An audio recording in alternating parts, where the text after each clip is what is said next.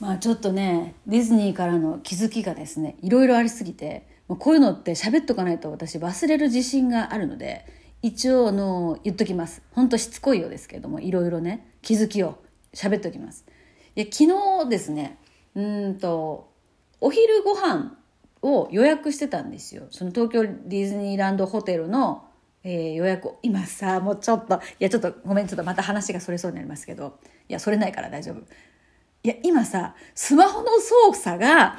全然もうなんていうか遅い人とかスマホが苦手な私世代ですよ。まあ世代って言っても私は特にね。もうそれは、そういう人たちはね、もうディズニーに行く資格がないんですかっていうぐらい、全部がスマホでやるっていうこの世の中でございました。それをね、痛感しました。いや、レストランとか行くとですよ、二次元バーコードっていうんですかあれを持って、そのお店の人が来るんですよ。で、それをスマホで撮って、自分のスマホでメニューを選ぶんですね。で、一度オーダーします。で、後からさ、あ、これも追加したいなっていう時あるじゃないですか。そういう時ってもうメニューが消えちゃってるんですよ。で、もう一回読んで、そのバーコードを読み込んでみたいなことをやったわけですね。で、メニュー表がないんですよ。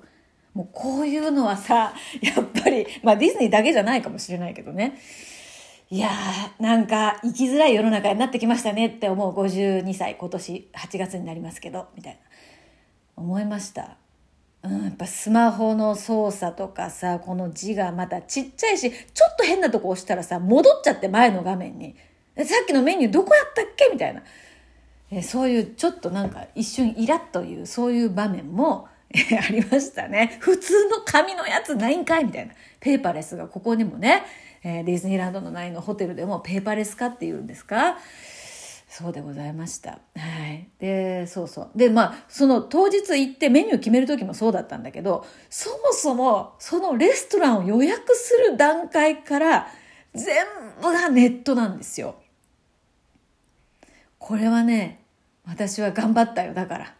まあ、長男とね、数年前行った時に、どっこのレストランも、どっこも空いてなくって、まあ、すごい列でね。そしてトイレすらも並んでたっていう状況でね、これはね、子供と一緒に行く場合は、必ずレストランだけは予約しようっていう学びがあったので、そのレストランを昨日のお昼予約してたんですけど、まあ、頑張ってね。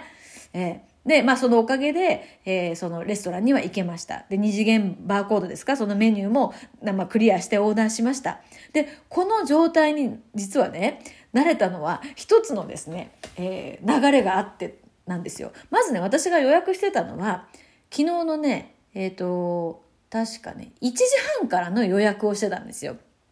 で、飛行機が夕方の5時半ぐらいの飛行機だったから、まあ1時半からご飯食べて、2時半ぐらいまでゆっくりして、そっから、えっ、ー、と、バスでね、空港、羽田空港まで行っても全然余裕だなって思って、その時間にしてました。ところがですよ、その、ディズニーランドホテルから羽田まで行く便っていうのが、そんなに数がなくって、予約制でしかもね、数がなくって、私がだいたい3時ぐらいのあのバスで行こうかなと思ってた3時、えー、のバスだと、その飛行機の時間に、あ、3時台がなかったのかな？とにかく飛行機の時間にぴったりのがなかったんですよ。で、えー、さらに早い便にしようとすると、ランチの時間と重なってたんですね。で、それで、どうしようかなと思ったんだけど、その時間を、ランチの時間を早めてもらえませんか？ってお願いしてみたんですね。で、ネットで見た時には、ネットで予約した時にはもう、どの時間もその満席で空いてなかったんですよね。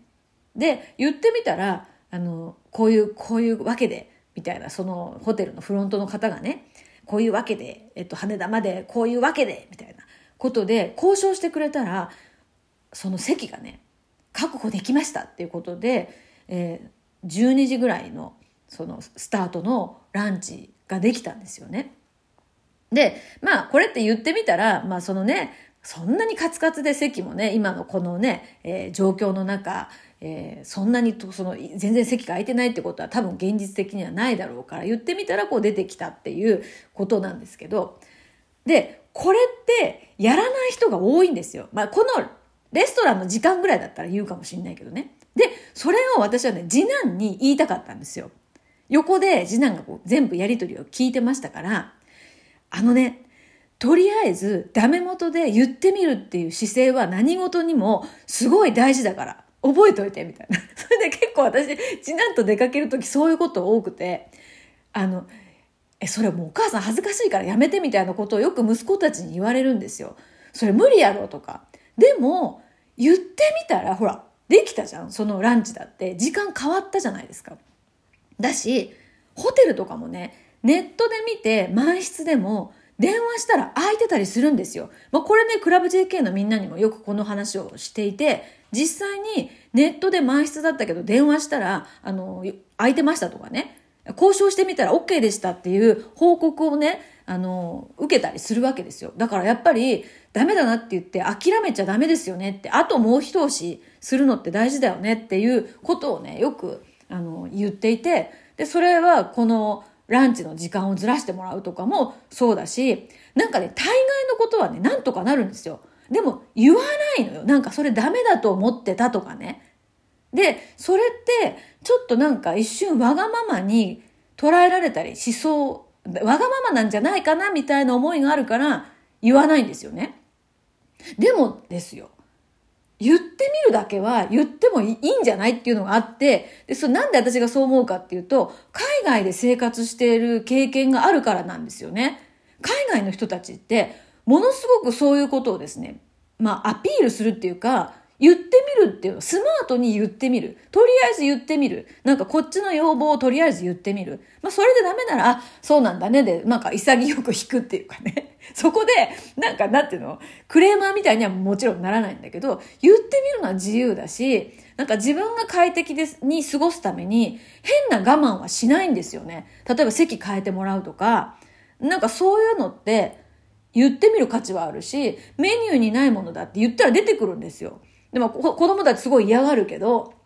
なんかこれとこれを足して、こういう風にして、こういうの作ってくれますとかって言ったら出てくるんですよ。で、それで良くないっていうのがあって、まあだからランチの時間変えてもらうとかは、まあ普通かもしれないけど、まあ、子供と一緒にこうね、旅行して、それを言ってるところを、まあ、見せて、で、実際にそれほら、できたじゃん、みたいなことを、なんか、とりあえず言ってみよう。口があるんやけんさ、みたいな。日本、日本やし、日本語喋れるやん、あんたも言ってみろ、みたいな。なんかそういうので、えー、ちょっとですね、えー、今言ってみる。とりあえず言ってみたら、あの、希望が通り、通るよねっていうことでしたね。で、そして、そしてもう、その、そのおかげで空港にですね、随分と早く着いたんですよ。そう、ランチ早めてもらったおかげでね。で、予定より早く着いたもんだから、二つの選択肢が私の中であったんですね。一つは、その、羽田空港で、なんか次男と一緒になんかうろちょろしながら楽しむっていう手が。で、もう一つは、飛行機の時間を早めるっていう手が、選択肢があって、まあ、パッと思いついたのがこの二つだったんですよ。で、次男を見たら、もうですね、遊び疲れちゃって、もう、なんかエネルギー残ってませんみたいな、ぐったりみたいな感じだったんですよ。バスの中でもう熟睡しちゃっててね。で、聞いたら、もし早い便で帰れるならどうするって言ったら、うん、そう、早い便で帰った方がいいかなって、もう眠い僕みたいになって、で、うんと、そのスカイマークのね、チケットだったんですけど、早く買ってたから少し安いチケットだったんですよね。で、それを、じゃあ早い便があったら変更してもらえますかって聞いたら、その変更の差額が発生するんですよ。で、その差額がそんなにね、瓶買えるぐらい、まあ数千かなと思ったら、二人で1万3千ぐらいだったんですよね。だから、あと、ここで選択肢ですよ。あと1時間半待てば、この1万3千円は払わなくていいんですよ。でも、あと、このグダグダの次男と一緒にですね、ああ、疲れたとかいう感じで、旅の終わりを疲れた感じで終わらせるっていうのは、私は、これはね、嫌だったんですね。ああ、楽しかったねっていう状態で、自宅に着きたかった。で、しかも明るいうちに着くとやっぱなんか疲労感ってちょっと軽いじゃないですか。で、予定してた便で、うんと、福岡に着くと、家までの間に日が暮れちゃって真っ暗な状態にただいまになっちゃうんですよね。だから明るい時間につけると。これはだから1時間半ぐらいの時間差なんだけど、その結局得られるものっていうのは大きいって思ったんですよね。さあどうする？っていうとこなんですよ。数年前の私だったら絶対待つ。1時間半。だって、1時間半ぐらい待つってそんな大した時間じゃないじゃないですか。でも昨日はもう迷わずその差額を払ったんですよ。それで早い便に乗って帰ってきたんですよね。でもこの1万3000のこのお金お金の使い道に私は自分ですごい満足したんですよ。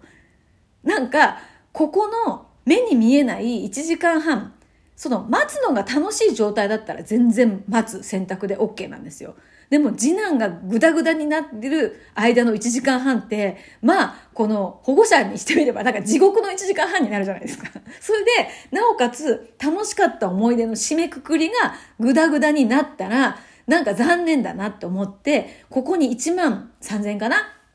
を、なんかこのお金の使い方にすごい満足したっていうね、ことで、またなんか、あの、自分のことがちょっと好きになり、そして次男にまた、二つの、今の話をしたんですよ。どっちの選択もできて、まあ、あの、せっかくね、この元々の時間に予約してるんだから、そのままそこで待つというのが、お金はかからない。だけど、ここでお金を払うっていうこの1万3000の価値を感じたら、それは物として手には残らないけど、時間っていうことの価値っていうのをお母さんは感じて1万3000を払うからねっていうことで、それをなんか次男に言えたっていうのもすごい良くって、で次男もやっぱり早く帰ってきてすごい良かったっていうね。だからさ、学校休んで行った甲斐あったよね、いろいろ。ということで、なんか最後、最後のこのね、ディズニーでの気づき、えー、3本セットでお届けしました。それでは。